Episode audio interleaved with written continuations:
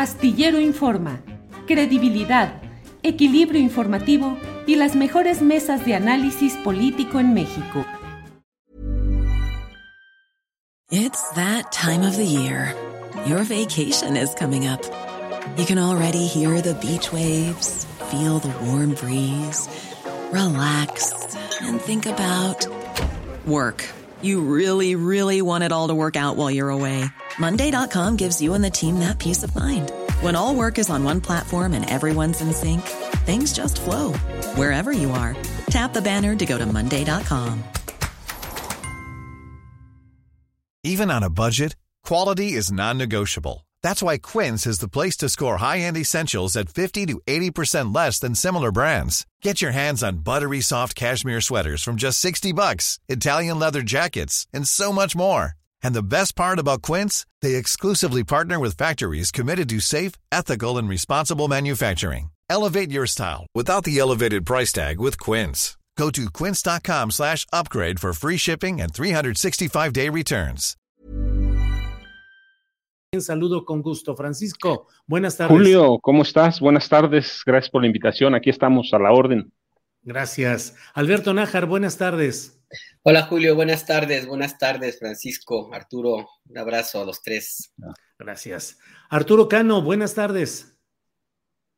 Muy buenas tardes Julio, Alberto, ¿cómo te va? Bienvenido Francisco y gracias a todas las personas que nos hacen el favor de acompañarnos. Gracias. Alberto Nájar, eh, pues está la información todavía en proceso de, puntualizarse, pero en lo esencial ya se ha informado que anula la Suprema Corte de Justicia de la Nación la orden de aprehensión contra García Cabeza de Vaca. Eh, pueden quedar otros vericuetos judiciales posibles, pero en lo concreto y en lo sustancial es una victoria judicial de García Cabeza de Vaca. Nos ha dicho Carlos Manuel Juárez en esta entrevista anterior que pues esto le abre el camino incluso a García Cabeza de Vaca para postularse como aspirante a la presidencia de la República, como el triunfador que sale de este proceso. ¿Qué opinas, Alberto? Mira, es una, eh, sí, una buena noticia, eh, una victoria judicial, porque finalmente no va a ser aprendido, eh, por lo menos no de aquí a octubre.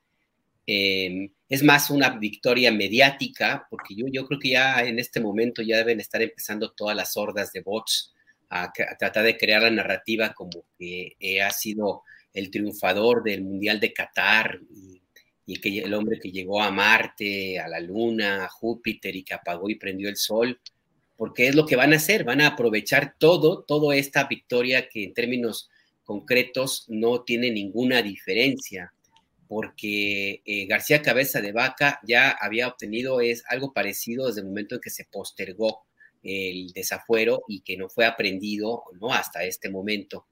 Eh, no va a pasar nada más que la postergación de lo que tendrá que ocurrir tarde que temprano, que es un proceso judicial en su contra, sino aquí en Estados Unidos, donde también tiene varias cuitas que eh, atender. Y esto de que, lo que, de que él dice que va a buscar la postulación como candidato a la presidencia de la República, bueno, me parece bastante bien. Ojalá y que esta alianza bizarra que es PRI, PRI PAN, PRD lo, lo postule, porque haría un candidato totalmente débil, con 70 mil flancos abiertos y que en cualquier momento puede terminar con detenido o prófugo o quién sabe tú dónde, porque García Cabeza de Vaca, el caso que por el cual eh, la Suprema Corte lo prácticamente lo libera pues de una posible encarcelamiento es apenas uno, uno de toda la lista de pendientes que hay en su contra, no solamente en México, te insisto, sino también en Estados Unidos.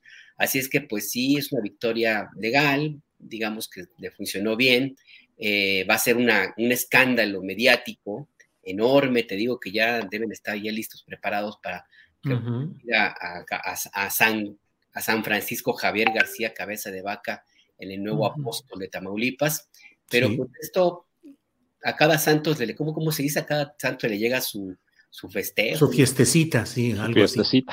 así.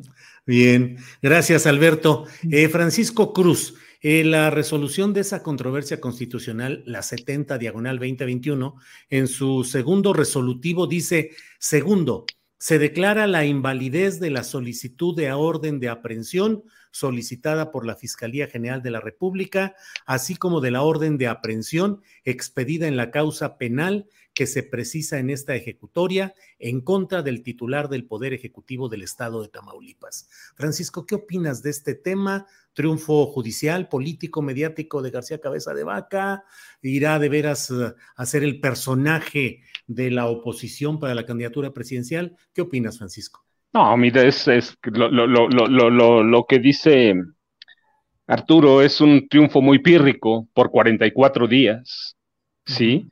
De hecho, ya te explicaban que había que puede solicitar permiso una semana antes de que termine su gobierno, y creo que debe seguir muy bien el ejemplo de Tomás Yarrington Rubalcaba. No importa a dónde se vaya a esconder, lo van a encontrar. Si tiene lo que decían, la, la decisión de la Suprema Corte de Justicia de la Nación no lo exonera, no dice que es inocente, lo que está diciendo que deja sin efecto las órdenes de, captura en este momento, pero después de que termine su gobierno, se van a reactivar. Y es muy factible, ciertamente, que tengan 44 días para promover este, esta pequeña victoria, pero la guerra, todavía a la guerra le falta mucho.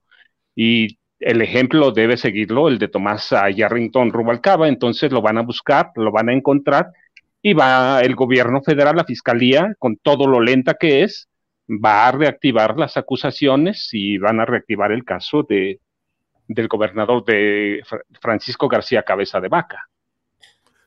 Gracias, Francisco. Eh, Arturo Cano, tu opinión sobre este tema, por favor. Pues eh, creo que nada más estamos viendo una prolongación de una, eh, ¿cómo, cómo dice aquella línea de una canción? Este, Todavía falta tiempo para que veamos el pasaje más horrendo de ese drama sin final que ha sido el mm. caso de Cabeza de Vaca. Este... Ese era de Sandro de América, algo así, ¿no? Sí, algo, algo, así, pero hace falta todavía ver, estoy de acuerdo y, con lo que han dicho Francisco y Alberto y realmente tengo poco que añadir. Creo que un personaje con, con toda la carga de negativa que ha tenido Cabeza de Vaca, este, sería un mal candidato incluso para una oposición desesperada. Gracias, Arturo. Alberto Nájar, eh, pues cada martes la conductora estelar de programas de información y variedades políticas, Laira Sansores, nos ofrece de verdad material muy interesante. Ahora ofreció un nuevo audio de Alejandro Moreno, conocido como Alito, en el cual, pues fundamentalmente se muestran la, la manera el, fraseo para las entrevistas a modo, en este caso, eh, con personajes de la cadena eh, de Radio Fórmula, que se dedica en toda su programación en noticieros eh, en vivo en dos, dos, cadenas nacionales que tiene. ¿Qué opinas, Alberto Nájar, de lo dicho en, esta, en este nuevo audio de Alito y respecto a esa construcción de entrevistas a modo? nada más una aportación cultural de esas, de esas cosas, ¿cómo, se dicen? Esas cosas inútiles. Esa frase a la que se refiere Arturo es la de la canción Sombras, nada más, Sombras. Javier Solís. Sí, de don Javier Solís. Claro, claro. Sí, sí, Javier Solís, yo, ya la andaba poniendo dramático con Sandro. A Sandro. la llevó a Sudamérica. Sí, gracias, Alberto. Qué bueno que. Llevaste a ese extremo este, inenarrable, a ese pasaje horrendo. Efectivamente, porque nada que ver Sandro con, Javier. Pero bueno, justo el tema, el nombre del título de esa canción, pues sí, básicamente nos sirve, me sirve pues para, para comentarte esto de, del, show de Laida que presentó ayer. Pensé que ibas a decir, a decir que servía para explicar la alianza opositora o para ponerle un nombre a la alianza También, porque justamente es parte de, la, de lo que ahora este, en este nuevo capítulo sombrío, muy sombrío para el C Alejandro eh, Moreno Cárdenas, que es como le llaman en la Cámara de Diputados, ahora que se presentó la petición para su eventual eh, desafuero, pues a mí lo que me queda en claro es que se empieza a marcar, se le empieza, ahora sí que el reloj le está marcando las horas eh, a Alito Moreno y cada vez se acerca más la definición de su destino, que yo sí creo que puede eventualmente ser una orden de aprehensión, al menos un proceso judicial que tendrá que enfrentar en algún momento. El diálogo que se dio a conocer ayer en el audio filtrado por la gobernadora Laida Sansores, pues es otra confirmación de lo que ya en, el medio periodístico y en otros círculos también se sabe que es una parte de los usos y costumbres de algunos de los grandes medios corporativos que han funcionado, y particularmente en la radio y en la televisión, que han funcionado de, esa manera desde hace muchísimo tiempo. Em, esta idea, que, esta negociación que se, que se planteó, pues, de cómo colar preguntas, eh, ese, con ese esparpajo con el que se refieren a la forma como fue entrevistado eh, alguien que yo entendería que era un candidato, eh, no sé si de Nuevo León, al gobierno de Nuevo León, o algo, alguien que estuvo en la, en la, contienda.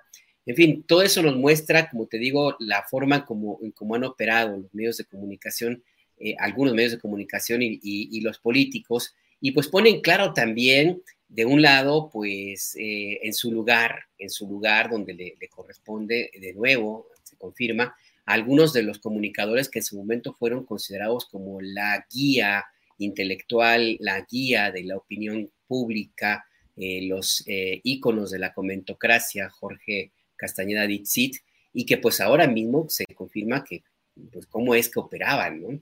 Eh, no entiendo básicamente por qué no había habido una publicidad mayor a este tipo de prácticas que son muy conocidas, supongo por esa costumbre de esa idea de que perro no come perro.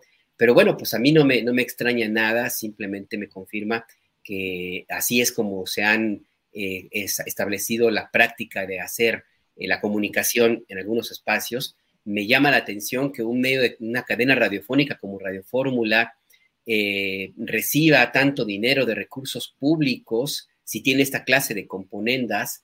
y me llama muchísimo más la atención, bueno, pues que que en su momento se haya considerado a, por ejemplo, a Joaquín López Dóriga como el teacher, el teacher del periodismo, que yo no sé por qué le dicen el teacher, si, si hasta para hacer, eh, tener ese grado académico necesitas terminar una carrera, y no la terminó, yo llegó, se, quedó a nivel bachiller. Pero bueno, más allá de esto, que me parece, pues sí, poner así crudo, desnudo, tal, cuáles son las prácticas periodísticas en algunos medios de comunicación, pues también a mí me, me llama la atención que lo que viene es una batalla interesante y que de nuevo va a servir para que se pongan en claro y se ubique cada quien en su lugar y que va a, y que va y qué es lo que va a representar este proceso de desafuero al que, podría iniciarse en contra de el C. Alejandro Moreno Cárdenas en la Cámara de Diputados. Porque yo me pregunto si finalmente la alianza de PRI, PAN, PRD, sobre todo PAN y PRD, van a defender a Alito Moreno o van a aprovechar el aventón, el raite, y pues van a, decirle adiós y van a considerar que Alito Moreno es un lastre más que un beneficio. Y ahí se va a poner en claro cuáles son las componendas y las razones por las cuales se mantiene como presidente del PRI. Yo creo que es interesante la, batalla que viene, porque sí, cada quien se va a poner en su lugar. Yo creo que vamos a, nos acercamos a una especie de playa nudista, mi querido Julio. Playa nudista, vaya. Bueno, Alberto Nájar, gracias. Francisco Cruz, ¿qué opinas de esta playa nudista? Cipolite, Oaxaca, convertido al periodismo, Radio Fórmula, el teacher López Dóriga, entrevistas a modo. Tu opinión, por favor, Francisco. Julio, mira, bueno, eso es parte de, de lo turbio con lo que se ha manejado cierto sector periodístico y yo te lo voy a poner en dos anécdotas que, me conciernen. Una, cuando yo era jovencito y quería ser periodista, se lo comenté a mi padre. Mi padre en esa época era uno de los comandantes del cuerpo de granaderos de la Ciudad de México. Así que cuando le dije que, que, quería ser periodista, imagina, puso el grito en el cielo y casi me deshereda. Con el tiempo entendí que tenía razón y que no tenía razón. Sí, que una parte del periodismo está podrido hace mucho y entendí que mi padre había negociado con Carlos, de, con Carlos de Negri, imagínate, con Mario Munguía, con Matarili, y que conocía bien a Jacobo Zabludowski. Pero luego nos damos un salto en el tiempo y, y, entendemos, mira, las cantidades que, por ejemplo, el gobierno de Enrique Peña Nieto le entregaba a los periodistas. Y yo, mira, viví tres años, en, tres años y medio en Acapulco hasta muy, hace, hace muy poco. Este, y todos los días bajaba a, caminar al malecón y, había un yate muy bonito, muy, muy bonito. Este, un día le pregunté al guardia marina que cuánto costaría un yate como ese y me dijo 2.5 millones de dólares. 2.5 millones. Y como tres días después, ya después de saludarlo y todo, le pregunté de quién era y me dijo, es de un periodista que se llama Joaquín López Dóriga. Sí, y entonces yo digo, ¿de dónde? Pero bueno, ves las cantidades que, que les entregó el gobierno de Enrique Peña Nieto y hay que ver, eso está documentado. Este, cómo se manejaba, cómo se manejan ciertos, ciertos periodistas, cómo se manejan los dueños de los periódicos. Mira, recuerda, había épocas en el López Portillismo con de la Madrid que mandaban los dueños de los periódicos cuando no tenían para la nómina, enviaban a sus representantes a la presidencia de, a la, presidencia de la República y salían con, con los portafolios llenos del dinero. Eso, recuerda, había periodistas que eran, no, no periodistas, eran más bien como una, una especie de enlace mensajero entre las élites políticas y las élites uh, empresariales.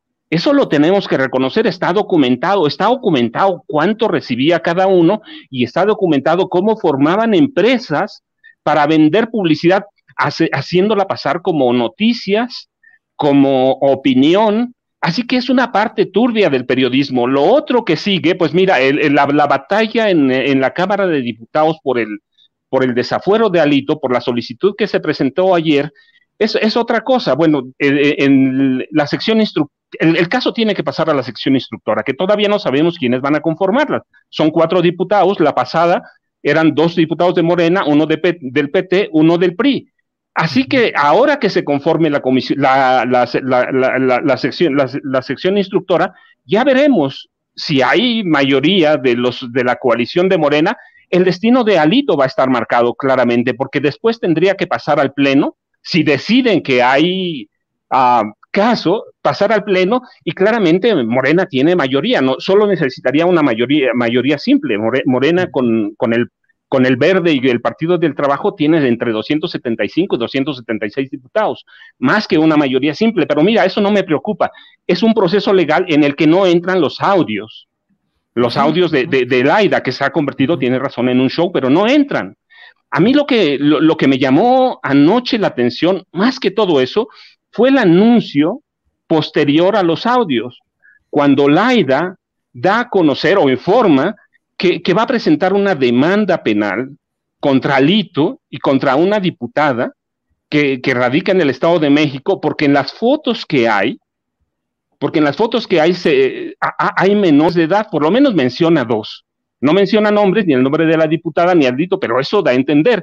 Y eso abre el abanico, porque entonces, si se llegara a configurar la acusación como ella dice, pues tenemos otros delitos que de veras ya, ya, ya salen de, de, de, muchos ámbitos, dicen pederastia.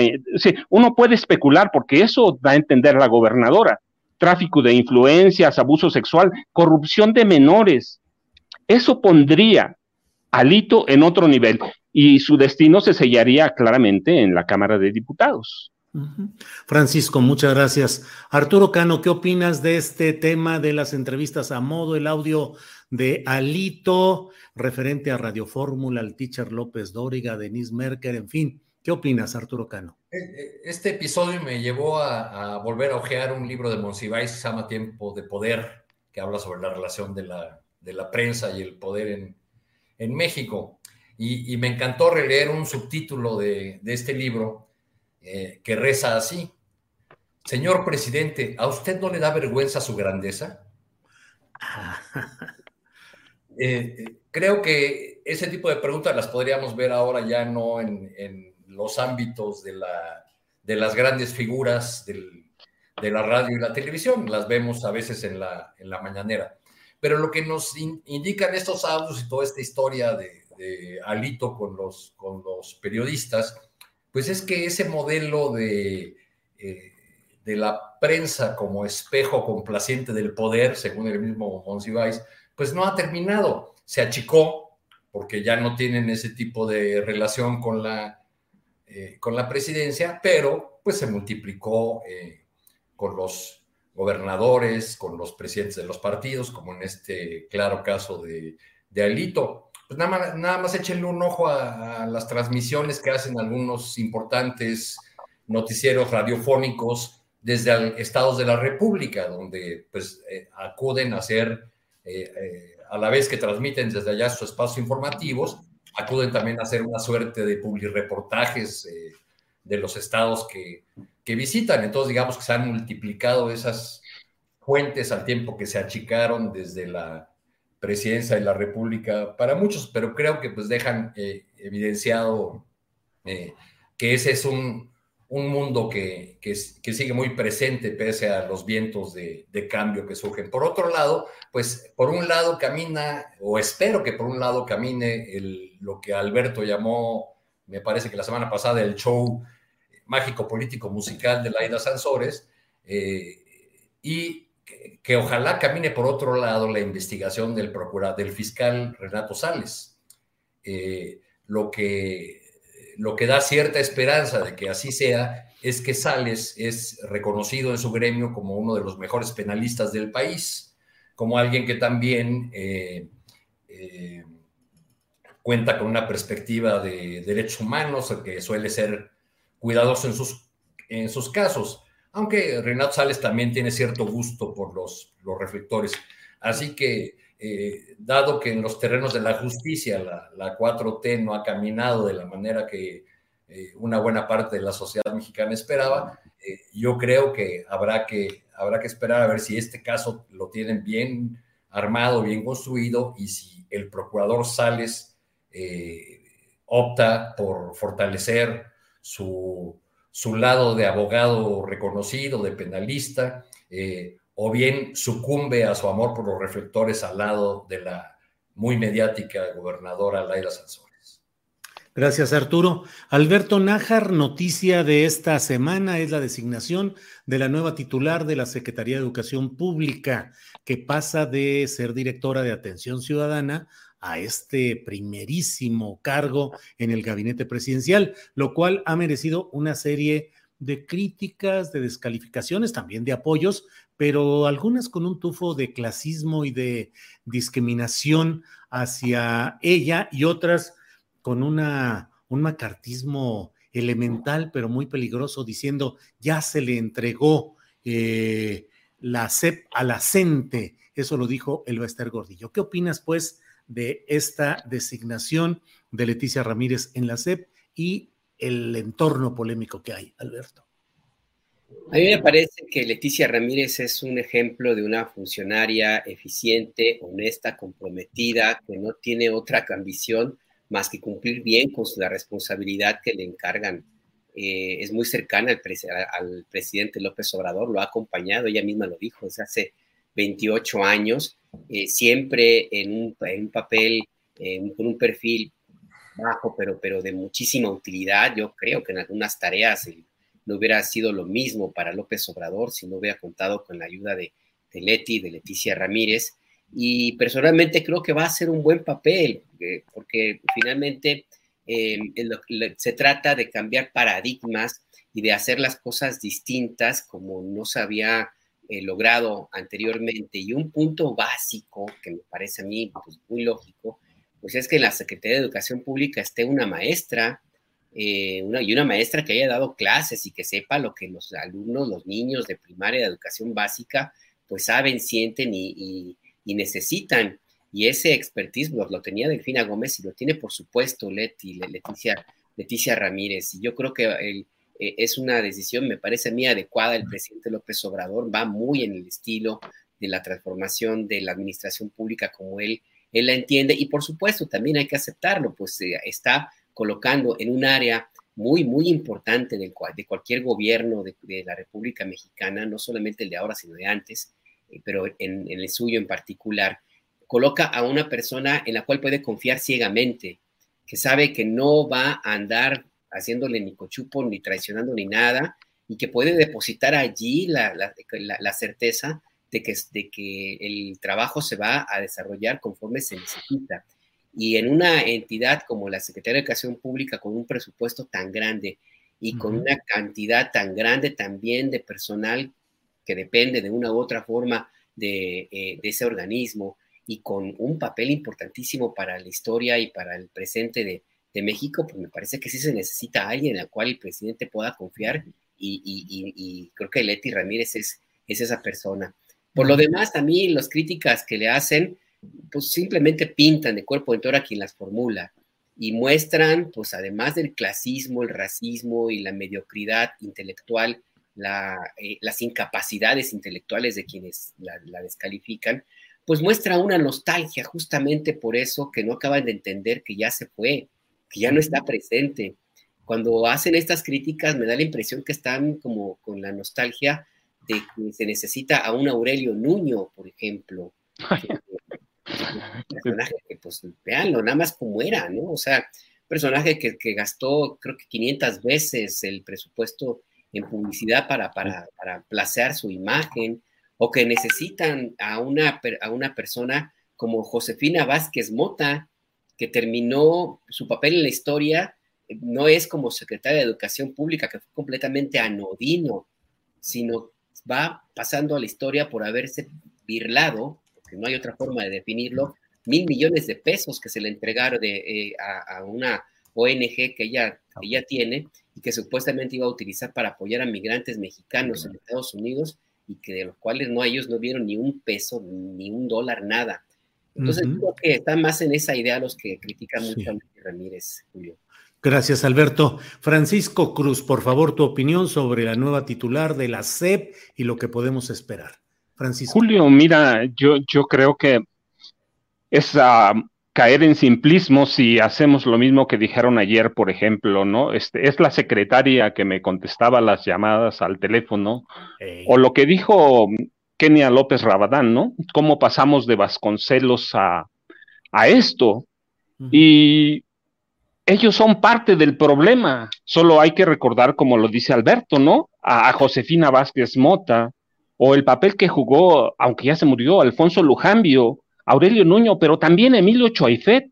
Claro. Y cómo eh, eh, eh, en, el sexenio de Calderón, la educación se le entregó a la maestra.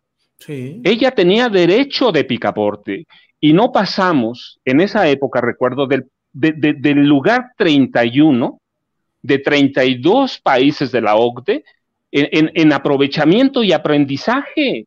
ellos han tenido el manejo educativo histórico y, pasamos de Vasconcelos a Vázquez Mota.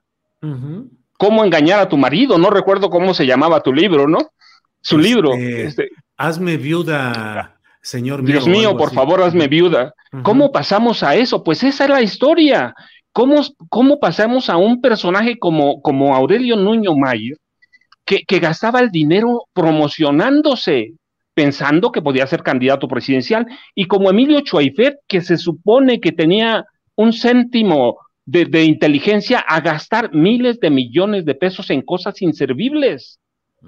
Y Francisco, el Baester Gordillo que tenía a su yerno Fernando subsecretario de Educación de educación básica, o sea, de educación básica. esencial, sí, sí, claro. Entonces, ellos controlaban. Entonces, las críticas, mira, este Arturo tiene un libro por ahí de ella, de la maestra. Entonces, hay que tomar la, la, la, la, Doña Perpetua, claro, hay que tomar la crítica de quien viene, no hay que caer en simplismos. Me parece, el, el presidente está pensando verdaderamente en el 24 y, hay una intención de, nombrar a un personaje que confía, que puedes, que conoce el acente, que conoce al CENTE y que conoce a los maestros y que ha estado cerca de la administración. Claro, esto no quiere decir que va a estar bien, simplemente hay que estar vigilantes y hay que ver lo que va a pasar. Pero están empezando a moverse para mí las, las fichas, como va a quedar el, resto de, los, ah, de, la administración que le queda al presidente López Obrador. Pero hay que ver el, el sistema educativo Sí, recuerdas con, con Enrique Peña Nieto, Claudio X González, el dueño de Cinépolis, manejaron una campaña de desprestigio contra el maestro, pero burda, absurda y violenta. De tal forma que llegamos a despreciar a los maestros. Hoy tienen una maestra, tenían otra maestra, pues como todos los funcionarios, hay que, hay que estar vigilantes, hay que cuidar, hay que, eh, es nuestro, parte de nuestro trabajo, ¿no? Este, pero, pero no hay que caer en el simplismo, que ayer decía, el clasismo, el racismo puro. Ella me contestaba las llamadas como secretaria. así es, Francisco, gracias. Arturo Cano, augur, pitonizo, visionario, el señor anotó a Leticia Ramírez como una probable secretaria de Educación Pública cuando la mera neta, Arturo, la inmensa mayoría de quienes dicen que nos dedicamos aquí al análisis y a la especulación, pues la verdad yo no tenía, no teníamos en el radar realmente esa posibilidad. Y aquí don Arturo tranquilamente aportó el dato. ¿Cómo va todo ahí, Arturo? Sí, pues yo, yo puse el nombre ahí porque mantengo contactos. Yo fui, igual que Leticia Ramírez, fui normalista. Este, mantengo contacto con muchos profesores, con dirigentes del CENTE, de la CENTE, y bueno, percibo más o menos cuáles son los humores, los rumores, las, eh, las sensaciones que hay por ahí en el, en el medio educativo. Alberto, como quien, nos, como quien dice, nos quiere decir, yo reporteo, ¿verdad? Adelante, Arturo. No, pues eh, este, en el caso de este nombramiento hay que decir primero pues que fallaron los infalibles de antes, ¿no? Aquellos columnistas que tenían línea directa con el poder y que nos adelantaban, nos anticipaban por dónde venían las jugadas, los movimientos, pues ahora no atinaron una y no he visto que ninguno de ellos haya salido a decir se equivocaron mis fuentes o yo eh, me, creí equivocadamente en mi fuente. Bueno, la columna, la columna institucional de reforma incluso llegó a mencionar que el presidente iba a nombrar a su esposa. A su esposa. Como, titular de la, de la SED. Eh, eh, en el caso de las declaraciones del Bester Gordillo sobre el asunto, pues yo la mera verdad no sé si morir a carcajadas o de asco, porque...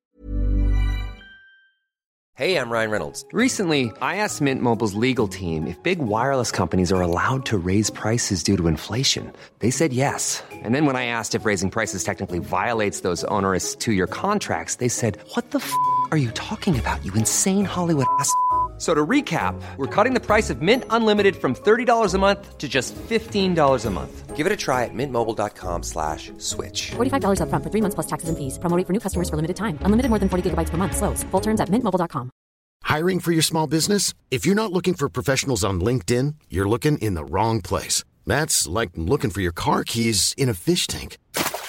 LinkedIn helps you hire professionals you can't find anywhere else, even those who aren't actively searching for a new job but might be open to the perfect role. In a given month, over 70% of LinkedIn users don't even visit other leading job sites. So start looking in the right place. With LinkedIn, you can hire professionals like a professional. Post your free job on linkedin.com slash people today. Eh, cuando la profesora Gordillo dice que que es un nombramiento político, el de Leticia Ramírez, pues se le olvidan los nombramientos políticos de los exenios del PAN, ya que se le olvida aquella época, por ejemplo, eh, que algunos conocimos como la triple Y, donde tenía colocado a Yunes en el ISTE, a Yáñez, que era su pareja sentimental en la Lotería Nacional, y a su yerno eh, en la Subsecretaría de Educación Básica. Por eso se le llamaba la triple y. Como pago por los favores electorales en la elección de 2006. Yo, yo creo que el Bester Gordillo se hace la tonta, que ella sabe perfectamente que Leticia Ramírez no tiene nada que ver con la CENTE, que además rápidamente se deslindó de, de, ella, que fue efectivamente una dirigente eh, de la sección 9 de la coordinadora, antes de eso militante política desde los 17 años en organizaciones de corte maoísta, participó en la fundación de una de las vertientes del maoísmo mexicano que se, llama, eh, se llamó Organización de Izquierda Revolucionaria, Línea de Masas, eh, que, que, que, siempre da lugar, porque se sabe poco en realidad de la historia del maoísmo, a confusiones entre línea de masas y línea proletaria de Adolfo Uribe eh, Berlinguer, que, este, que si bien tuvieron, digamos, una matriz común desde el punto de vista ideológico, ideológico caminaron distinto ya en el ejercicio de la política. Leticia formó parte de ese esfuerzo que se disolvió con el surgimiento del Frente Democrático Nacional, eh, que se sumó a la candidatura de Cuauhtémoc Cárdenas, participó en la fundación del PRD, conoció al observador, como dijo hoy el presidente en la matutina, eh, desde 1994, se hizo de sus confianzas desde entonces y ha sido una de las personas más cercanas eh, a él desde entonces. Yo creo que si hay eh, actualmente en el gabinete de López Obrador alguien que pudiéramos llamar obradorista, esa es Leticia Ramírez. Hay otros eh, funcionarios que lo son eh, en distinto grado y, unos más que de plano no son obradoristas, ¿no? Porque que están ahí por otras consideraciones. Entonces, yo creo que eh, llega en un momento muy complicado, muy difícil, eh, con una secretaría pues ahí partida en varios bloques que se confrontan internamente y a los cuales la profesora Delfina, que ayer en lugar de, dar lugar o espacio a la prestación del plan de estudios, que es muy importante, eh, dedicó ese evento, yo estuve ahí, eh, más bien a, dar como una suerte de informe de labores y como medio discurso de una larga pieza a agradecer por nombre y apellido a sus colaboradores, eh, los distintos, distintos encargos que, tuvieron. Al finalizar ese evento tuve oportunidad de, de platicar muy brevemente con Alfonso Cepeda, el secretario general del CENTE, y le pregunté, ¿cómo, cómo la ve? ¿Qué, este, ¿Qué opina de lo que dice el Vester de que este es un nombramiento político que le entregaron la secretaría a la CENTE? Y Cepeda, ahí detrás de su cubrebocas, me contestó, pues se dicen muchas cosas a los 80 años, en referencia a la edad de la maestra Gordillo, y enseguida eh, se ve que ahora sí trae ganas de responderle, porque ha sido muy cuidadoso en otros momentos en referirse a ella, eh, dijo, eh, una cosa en la que tiene razón, que en los últimos años hay, hubo una gran cantidad de maestros que decidieron jubilarse por las nuevas condiciones eh, que, se les impusieron para jubilaciones y otras cosas eh, en el acuerdo, en el pacto entre el Vester y Felipe Calderón. Entonces dijo, dijo pues como diciendo, lo que el Vester no sabe es que ya hay un nuevo magisterio, que, que muchos de ellos tienen 15, 10 años de, servicio porque los otros ya se jubilaron. Eso en referencia a lo que la maestra salió a hacer en estos días, que fue a venderse o a tratar de vender a una oposición incauta, si se lo compra, eh, un supuesto capital político que ya no tiene. Eh, pero pues al parecer por el juego que le están dando en muchos medios a, eh, la maestra Elvester Gordillo y sus declaraciones, pues para, al parecer es una oposición hambrienta de alguna figura que les ayude a pegarle a la 4T, porque no encuentro otra explicación a este vuelo que se le da a, a las declaraciones de un personaje que tiene el cinismo de decir que se trata este de un nombramiento político, cuando ella utilizó al Sindicato Nacional de Trabajadores de la Educación, eh, le dio un uso político como nadie para conseguir posiciones en la CEP, en el LISTE, en la Lotería Nacional, para chantajear gobernadores, para colocar gente en el Congreso y en varios partidos. ¿Quién le ha dado un uso político a la, educación? Pues nadie mejor que el Epster Gordillo. Yo creo que por eso habla de, de, eso, porque ella sí sabe del asunto. Claro. Gracias, Arturo. Alberto Nájar, el Universal publica una foto con un texto en el cual eh, dice que Rosa Isela Rodríguez, la Secretaría de Seguridad y Protección Ciudadana, llegó en una moto de la Policía de la Ciudad de México a Palacio Nacional para reunirse con el presidente López Obrador, que se bajó de la moto y entró corriendo a Palacio Nacional.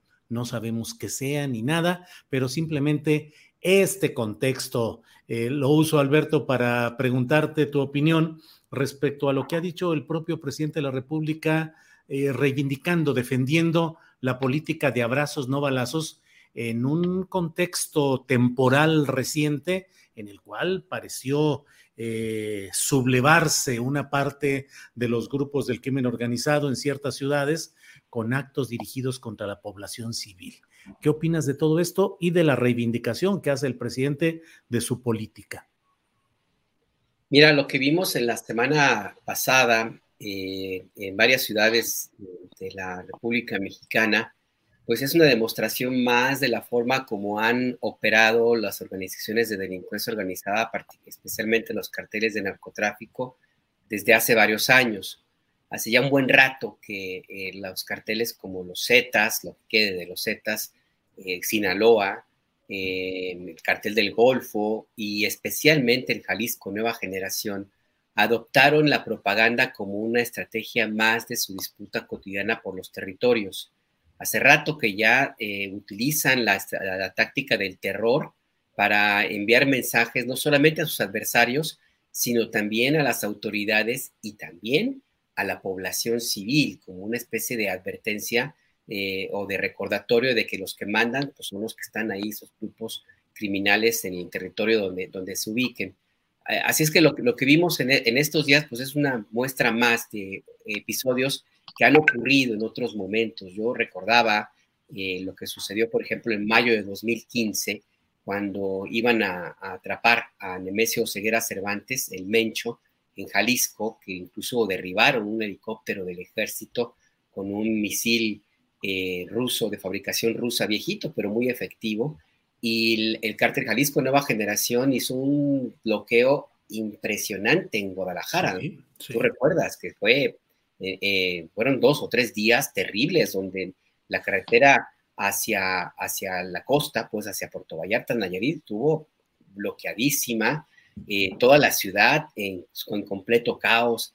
En fin, que es el que el Jalisco Nueva Generación y otros grupos, insisto, hacen gala de este tipo de estrategias cuando quieren mandar mensajes. Y lo que vimos ahora mismo, pues me parece que es un episodio más de esa, de, esa estrategia que tiene varios años. Nada más por eso, creo que tenemos que tomarlo en cuenta para no tratar, no tratar de, definir esto como algo nuevo. Yo creo que es algo que, es preocupante, por supuesto, demuestra que tienen control territorial, pues sí, y están, eh, que tienen capacidad de movilización y de amedrentamiento, también lo tienen, pero que yo creo que no va más allá de lo que ya hemos visto en otros, en otros momentos, insisto, y de su capacidad misma de fuego, por más que se quiera estirar la liga. Lo que hay que tener en cuenta también en el, análisis es cómo algunos adversarios políticos del presidente utilizaron esto, esta situación, para tratar de llevar agua a su molino y, e instalar en la narrativa política la palabra narcoterrorismo, con la esperanza de que llegara a los grupos, círculos de influencia de Estados Unidos, por ejemplo, y también en, algunos eh, espacios aquí mismo en México. Están jugando con fuego porque no tienen idea de lo que significa eh, una reacción ante, un, ante esta narrativa que puede llegar a ser eh, perjudicial no solamente para el gobierno de México, sino para ellos, ellos mismos, además de que pues, es una, una total falacia.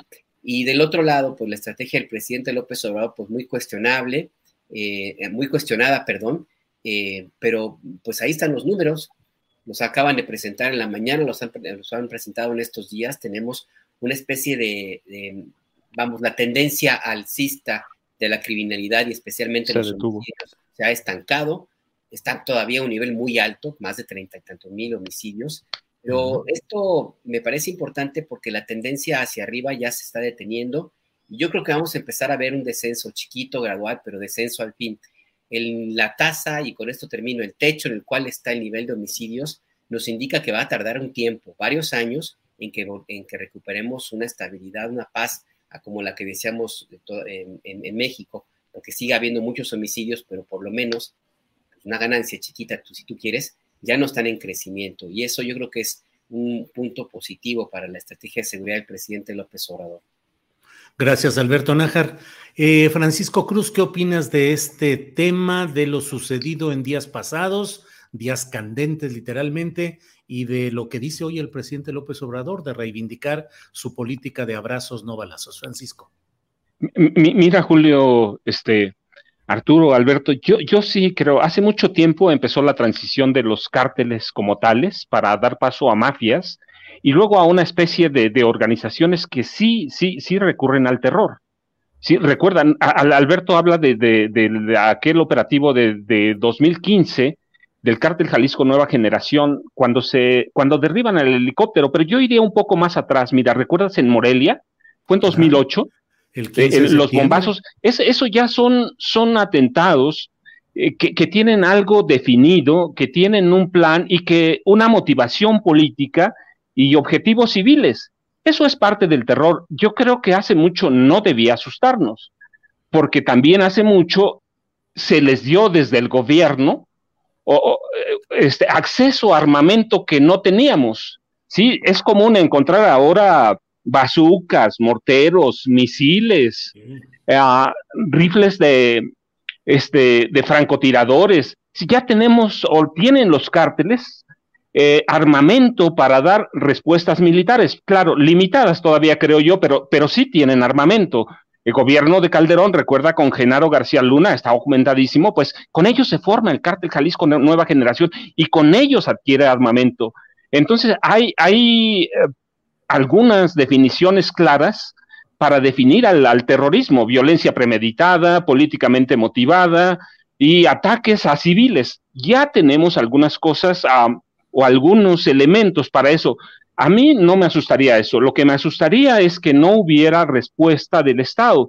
Y lo que vimos el fin de semana en Guanajuato, en Chihuahua, en, Jalisco, eh, en Baja California, lo que vimos fue un operativo de Estado muy rápido para, para contener, para neutralizar, y no vimos muertos. Recuerda, a mí me impresionaba porque en el gobierno de Peña, como en el gobierno de Calderón, recuerdas, el gobierno se había convertido en un arma letal parecía que había un, el, ejército y la marina, parecía que había una orden reiterada, reiterada del, comandante supremo de las Fuerzas Armadas de matar. Entonces, a mí, mira, no me asusta eso, porque ya lo vimos. Pero, Francisco, donde no hubo muertos fue en Jalisco y Guanajuato, no, no, fueron mucho menos, ¿no? No, claro, sí, sí, no hubo muertos, no, pero lo que quiero decir, lo que quiero decir, mira, hace mucho empezó la, la transición de esos grupos ya no solo empezaron a controlar el narcotráfico como tal, el secuestro, el cobro de piso o extorsión, como quieran llamarle, la trata de blancas, sí, se metieron en otros delitos. El aguacate, el limón, la tortilla. El aguacate, el limón, el hierro, en, Lázaro Cárdenas, sí, dieron la transición y, tienen objetivos y tienen zonas, pues, hay, hay zonas de este país que son de silencio, a donde no entra la prensa. Mira, hablamos a veces de Chihuahua, pero mira, hay que ir, yo vivo en Tierra Caliente, de eh, aquella zona donde se unen el Estado de México, Guerrero y Michoacán. Ellos controlan. Cuando algunos de algunas de mis tías tienen problema con sus maridos, no van con el juez civil, ¿eh? no van con el juez de paz, van con el capo de la zona. Es decir, sí hay zonas controladas por ellos. A mí no me asusta eso. Lo que me asusta es que el Estado, que el gobierno de López Obrador no tuviera capacidad de respuesta. Y el ejército dio una capacidad de respuesta ahora este, en la que no, eh, eh, el ejército por, por, lo menos no entró ni la Guardia Nacional con la intención o con la idea de matar. Y el ejército en este país, tú recuerdas de la guerra sucia, o bueno, la, guerra de aniquilación, que era más que una guerra sucia, una guerra de baja intensidad, el ejército mataba. Hoy se contiene el número de muertos, eh, vivimos cuántos años una guerra del narcotráfico incomprensible, que, en la que cualquiera de nosotros podía ser una víctima casual, una víctima de, los enfrentamientos entre los narcos. Entonces, no funcionó, no funcionó. Hoy parece que hay una tendencia leve, pero a la disminución. Entonces, demos tiempo. Las, mira, las organizaciones policíacas de este país estuvieron controladas casi, casi 18 años por Genaro García Luna, este, seis con Fox, cinco, seis con Fox, cinco como AFI, seis con Calderón y, con Peña lo controlaba él, va, aunque no le hubiera dado nombramiento, recuerda, le bañó miles de millones de pesos, le trianguló para crear una empresa. Tú, que has estudiado mucho a, ese personaje, me gustaría preguntarte, ¿cómo le hacía García Luna para que le entendieran sus, eh, eh, elementos? Porque yo estuve en algunos eventos donde él habló. Eh, Nadie le entendía y tenía una manera de hablar entre telegráfica. no sé, yo, no, sé cómo daba órdenes. O cómo las interpretaban, ¿eh? No, mira, pero allí tenía Palomino, Palomino era su sombra, Palomino, y tenía, tenía a, este, a Marisela, que, que, que, la llevó con él desde el CISEN, y tenía a su esposa, Linda Cristina Pereira Galvez, eran a su analista de cabecera como Maribel Cervantes y Palomino, ellos eran los que interpretaban las órdenes. Ellos la daban, aquel daba la cara. ¿Y el, ¿Y el papel de Ramón Pequeño cuál era? No, también era parte de esa hermandad, es decir, mira, eh, unos negociaban con unos capos, otros con otros, ellos tenían el control del narcotráfico. La llegada, alguna vez platiqué con Julio cuando salió aquel libro de Genaro García Luna, es que yo agradezco bastante, la, llegada de, de, García Luna al CISEN no fue obra de la casualidad. A él lo llevaron ahí, lo impusieron viejos agentes de lo que alguna vez fue el servicio secreto. Llegaron con un plan de controlar al crimen organizado. Es un tipo astuto, hay que reconocerlo, es un tipo listo, inteligente, no sé, pero listo es.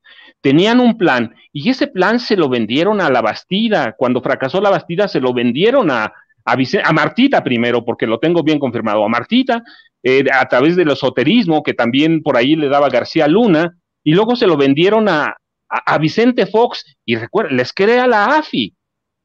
Le crean la AFI, que él reconoce cinco años después que es un fracaso. Y aún así Calderón le entrega la Secretaría de Seguridad Pública y permiten a los cárteles, sobre todo a los que negociaron con ellos, les permiten armarse. Está documentado hasta, hasta, a través de Rápido y Furioso. Entonces, por eso no me asusta que, que haya control territorial, que tengan premeditación, que tengan objetivos civiles. Me preocuparía que el gobierno de, de, de, Andrés Manuel López Obrador no tuviera capacidad de respuesta. Y por lo menos el fin de semana, en los cuatro estados en los que hubo atentados, el ejército y, y la Guardia Nacional tuvieron capacidad de respuesta sin que hubiera muertos de parte de ellos. Sí, como, como en el gobierno de Calderón, como en el gobierno de Peña, que se, el, el, ejército y la marina, recuerda, se habían convertido en máquinas de torturar, en máquinas de matar. Entonces, hay una respuesta, parece que el, el problema está bien, bien identificado, se movieron, me impresionó la forma en que se movieron, rápido. E, eso me preocuparía que, que López Obrador y su, su Estado Mayor de Seguridad Pública no tuvieran capacidad de respuesta. Lo otro, pues ya tenemos, ya sabemos qué armamentos cuentan, ¿no? Con qué armamento cuentan. Es, es de uso común. En, en, mi pueblo, mira, hay ocasiones que nos dicen a, a las 8 de la noche no pueden salir y no salimos porque ya sabemos que es el trasiego de drogas. Está muy lejos el puerto Lázaro Cárdenas, pero por ahí entran porque no hay tanta vigilancia. Así que no me asusta, me asustaría Alberto que no hubiera capacidad de respuesta y el fin de semana hubo capacidad de respuesta. Gracias, Francisco. Arturo Cano, sobre este tema, ¿cuál es tu punto de vista, tu opinión, por favor?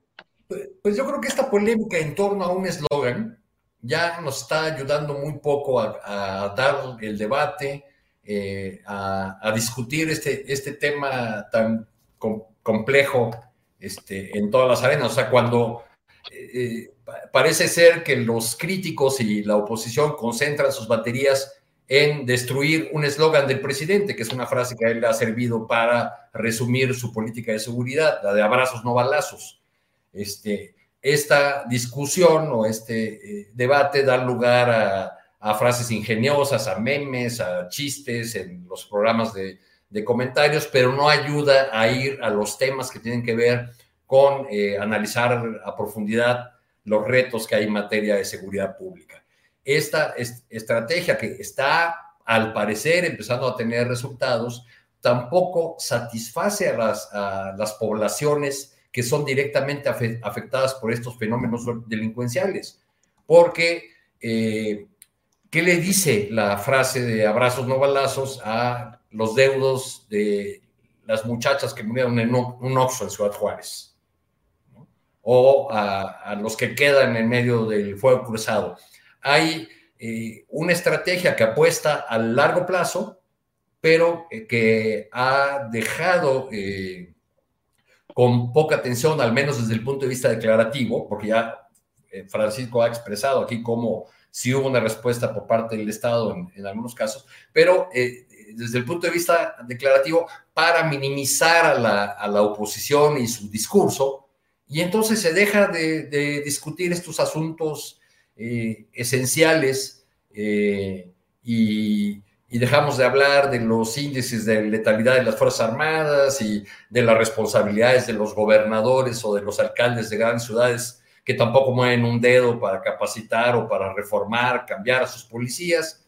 En fin, creo que, que la confrontación política en la que estamos pues nos eh, mete demasiado ruido para eh, analizar un tema que es de tal complejidad que requeriría el concurso de todos los actores de la, de la sociedad, del gobierno, en fin, para solucionarlo. Pero me temo que pues la confrontación política se lleva entre las patas a este asunto y muchos otros. Gracias, Arturo. Son las 2 de la tarde con 57 minutos. El tiempo se ha ido de volada porque los temas han estado muy interesantes y ustedes han hecho espléndidas intervenciones. Así es que nos quedan unos dos minutitos por persona para un postrecito, para algún comentario final. Alberto Nájar, por favor. Pues mira, eh, yo creo que es un postrecito más bien como, no sé si amargo, no sé si agridulce pero sí para, para, pensarlo un poco, ¿no? Em, el hecho de que se haya ya instalado la idea del decreto del presidente López Obrador para que la Guardia Nacional pase a formar parte ya de la Secretaría de la Defensa Nacional, a mí me, me deja eh, la sensación de que estamos, de que asistimos a ya la renuncia de que la seguridad pública en México va a ser tarea de civiles porque no veo yo la forma en la cual eh, se vaya a tener el ánimo, por ejemplo, de la capacitación de las policías locales civiles, eh, y sí veo una tendencia a dejar en manos de las Fuerzas Armadas todas las tareas que corresponden a la vida cotidiana en México, eh, en términos de seguridad pública, por supuesto, y de otros elementos. Yo quiero insistir mucho en el riesgo que implica esta omnipresencia de las Fuerzas Armadas, no solo por el hecho de que estén hasta en la construcción de aeropuertos o haciendo tareas de agentes de vialidad, como de pronto vemos a soldados eh, destrabando embotellamientos en Ciudad de México, por ejemplo, sino la naturalización de los mexicanos de la presencia de las Fuerzas Armadas como algo necesario, porque esto va a ser más difícil entender eh, que la tarea de seguridad le corresponde a los civiles y también de una u otra forma puede justificar los excesos que puedan llegar a cometerse con las tareas y desempeños de una fuerza armada que está entrenada para la guerra, no para el establecimiento del orden público como es la tarea de las policías. Es un mal precedente, yo lo dejo allí, que no se nos debe olvidar, a nadie le, sirve la militarización eh, de la vida cotidiana en México, y nada más recordar que no ha habido un solo país en, lo cual, en el cual la, esta, la tarea de la seguridad pública en manos de militares haya dado buenos resultados y por el contrario el riesgo de que su presencia se considere indispensable y necesaria es el primer paso para una eventual tarea o em, de, materia política de, las Fuerzas Armadas que no queremos en México. Realmente me parece peligroso este, este tema. Gracias, Alberto Nájar. Eh, Francisco Cruz, eh, tenemos esa costumbre del postrecito, el comentario final de cualquier tema, eh, dulce, agridulce, amargo, como tú lo quieras. mira, yo te doy este, algunos, Julio. Primero, este sí, creo, estoy convencido como Alberto, este, soy hijo de un policía así y de un policía granadero cuando los granaderos eran un cuerpo paramilitar. Así que la presencia de las Fuerzas Armadas siempre es ominosa. Sí, nunca debemos estar a apoyarla, este, la represión, el aniquilamiento viene de parte de ellos y el desprestigio para las Fuerzas Armadas, eso lo entendieron después.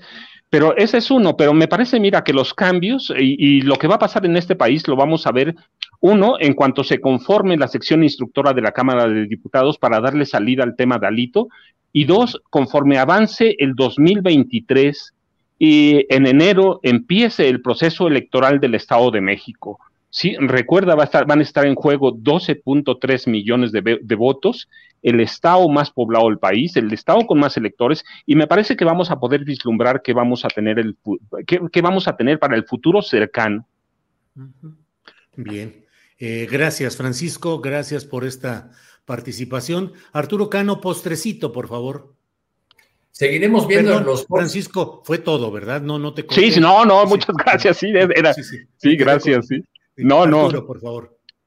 Creo que seguiremos viendo en los próximos días las expresiones raciclacistas de, muchos sectores de la oposición en contra del nombramiento de, Leticia Ramírez, que se suma además a una corriente a la que hay, poner, hay que ponerle ojito porque en las redes sociales ya hay llamados muy a la venezolana o muy al estilo de los años 60 mexicanos eh, en el sentido de no mandes a tus hijos a la escuela porque los quieren adoctrinar. Sí, sí. Porque los quieren volver comunistas, porque los quieren quitar, porque comen niños, porque, ¿no? Eh, entonces yo creo que esas eh, expresiones que, que, en nuestro país han, han, asomado la cabeza eh, de manera recurrente con el, con el paso del tiempo. las tuvimos, por ejemplo, en los años en que se comenzaron a imprimir los libros de texto gratuito, toda una campaña eh, aupada por la jerarquía católica para rechazar los libros de texto años después, por el PAN. 80, las campañas contra la educación sexual en las escuelas. Ah, ojalá la nueva secretaria eh, pueda eh, aclarar muy bien estos puntos, darle una nueva dirección, porque no ayuda, como te dijo en este espacio hace un tiempo Luis Hernández, pues no ayuda para nada la estridencia escenográfica de un personaje como Mark Sarriaga, que, que con toda esta eh, narrativa supuestamente inspirada en, grandes pedagogos, más bien se dedica a, desde una postura, eh, desde un alto cargo del gobierno, a eh, torpedear y a provocar los flancos débiles de una oposición muy extraviada. Bueno, pues muchas gracias. muchas gracias por esta mesa. Siempre me, me satisface, y lo digo públicamente, la calidad de análisis, los datos, la información, el contexto, lo que aportan a este tipo de mesas. Así es que, eh, pues por esta ocasión, Alberto Nájar, gracias y buenas tardes. Camarada Julio, buenas tardes. Buenas tardes. Camarada Francisco. Alberto, gracias. Francisco Cruz, muchas gracias. No, Julio, al contrario, muchas gracias. Y a Arturo no lo conozco personalmente, pero con Alberto, mira, nos encontramos aquí, es un gusto y Julio, un placer. Gracias, por la invitación.